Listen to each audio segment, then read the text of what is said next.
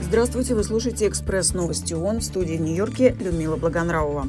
Последняя функционирующая больница на севере Газа является зоной гуманитарной катастрофы, заявил во вторник представитель Всемирной организации здравоохранения, добавив, что в клинике Аляхли не хватает еды, воды, кислорода и топлива, а пациенты лежат на полу в коридорах. Кроме того, в минувшую субботу гуманитарная автоколонна ООН и Палестинского общества Красного полумесяца, доставлявшая медицинские товары в больницу Камаль-Адван, также расположенную на севере сектора, столкнулась с серьезными инцидентами. По данным ВОЗ, автоколонна в частности подверглась обстрелу, а пациенты были обысканы вооруженными солдатами. В штаб-квартире ООН возобновила работу чрезвычайная сессия Генеральной Ассамблеи по ситуации на Ближнем Востоке. Это связано с недавним голосованием, в ходе которого из-за вето, наложенного Соединенными Штатами, Совет Безопасности не смог принять резолюцию, призывавшую к немедленному гуманитарному прекращению огня в Газе. Обновленный вариант резолюции был выставлен на голосование в Генеральной Ассамблее. Документ поддержали 153 страны, 10 проголосовали против, 23 воздержались.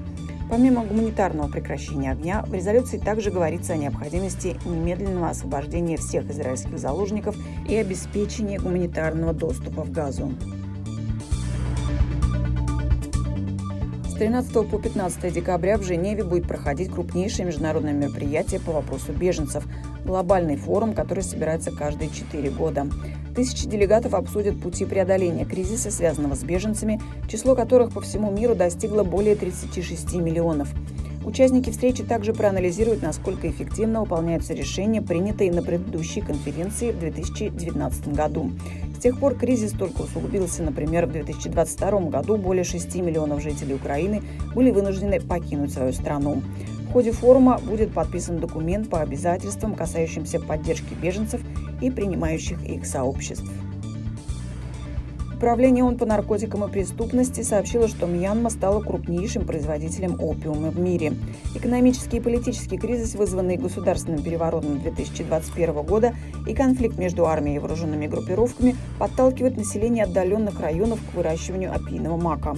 По данным управления, Мьянма обогнала по этому показателю Афганистан и привел к сокращению его посевов на 95%. ООН подчеркивает, что производство опиума подпитывает преступную деятельность во всем регионе. Примерно 4,5 миллиарда человек, это более половины населения Земли, не получает основных медицинских услуг, согласно новому докладу Всемирной организации здравоохранения. Он приурочен к Международному дню всеобщего охвата услугами здравоохранения.